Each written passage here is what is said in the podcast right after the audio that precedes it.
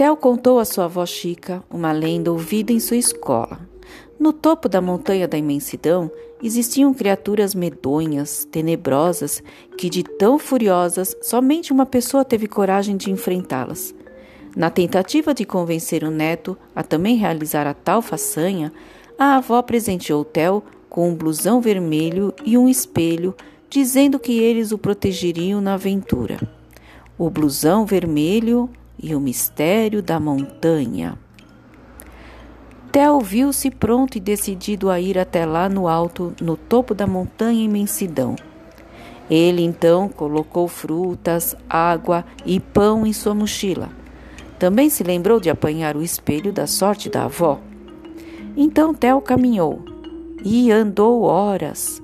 Quanto mais perto ficava a montanha, maior parecia o tamanho dela, que crescia na exata proporção do medo do menino.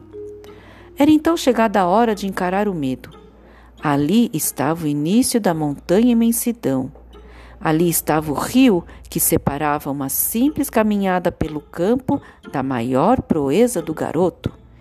Estreita era a ponte de tábuas velhas sobre as águas que corriam rio abaixo. Com as pernas cambaleantes, Theo cruzou a ponte. Passos adiante, a montanha tornava-se mais alta e mais difícil de subir. Não foram uma nem duas as vezes que Theo pisou em pedras soltas e traiçoeiras. Então Theo alcançou uma altura da trilha em que não havia mais escolha. A caverna escura com que se deparava era o único caminho, a única opção a seguir. Calafrios, angústia e o medo, a maior de todas as sensações, tomaram conta de todo o seu corpo. Com sua lanterna empunhada, o menino respirou bem fundo e deu início à caminhada pelo sombrio lugar. Era fria e úmida a caverna escura. O silêncio era quebrado de tempos em tempos pelas gotas que penetravam nas rochas e caíam retumbando nas poças de água. Também o vento se apresentava com seus agudos assovios que atravessavam as fendas com intensidades variadas. Os arrepios tomavam conta de Tel, que, tomado pelo medo, encolhia-se no quente blusão vermelho, buscando nele algum tipo de proteção especial.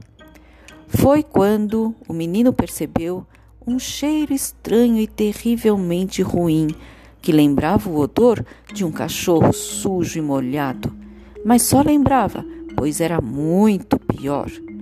Junto ao cheiro, ruídos de pequenos passos acompanhavam o pingar das gotas que retumbavam de forma repetida. Foi então que Theo lembrou-se de algo, algo que preferia ter mantido no esquecimento, a lenda das criaturas da montanha. Ai, ai, ai, sussurrou o menino em seu tremulante pensamento.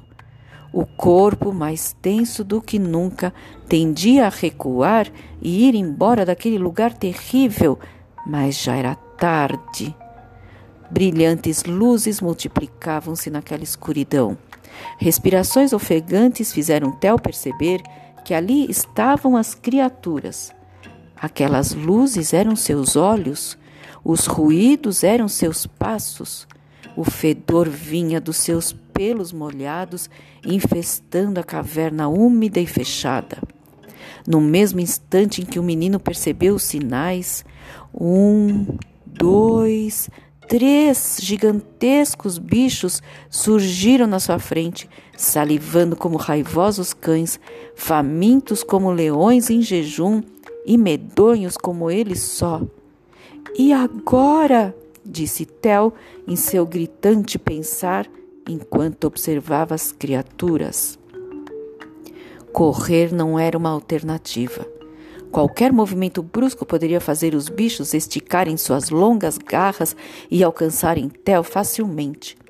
Aos poucos, os focinhos úmidos das criaturas e suas bocas cheias de grandes dentes iam se aproximando com uma respiração vagarosa de assustar qualquer vivente.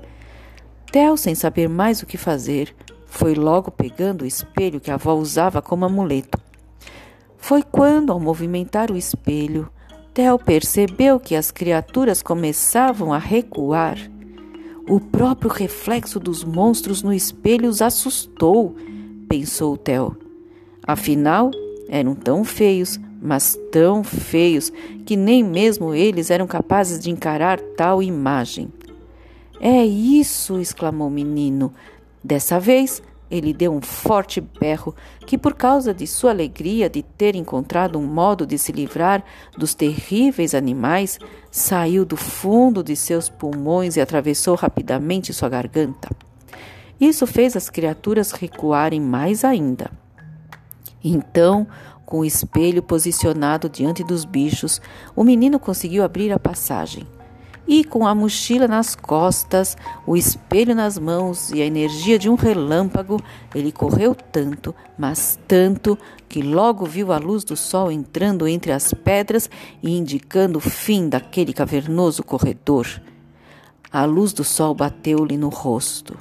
A brisa da montanha soprou seus cabelos e o céu limpo quase podia ser tocado. Alguns passos adiante da saída da caverna, o menino Theo percebeu que havia conseguido, que já estava no topo da montanha imensidão. Contemplar a paisagem era somente o que ele fazia naquele momento. Mas, quando passou rapidamente os olhos pelas árvores que ali estavam, avistou algo diferente.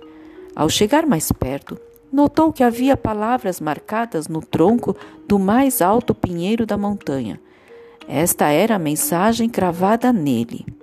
Após percorrer uma grande jornada cheia de aventuras, por aqui passou a maior exploradora da região, Francisquinha, 1928. Esse nome era muito conhecido do menino, assim como a história da única pessoa havia conseguido atingir o topo da montanha imensidão. Francisquinha, Francisca, Chica. Vó Chica, claro! gritou Tel com felicidade. Então tudo se esclareceu para Tel. Vó Chica era tal pessoa que conseguiu subir ao topo. De acordo com seus cálculos, na ocasião ela tinha apenas dez anos. Não havia magia nenhuma no blusão vermelho. Havia sim a confiança e a força que a avó queria passar ao neto.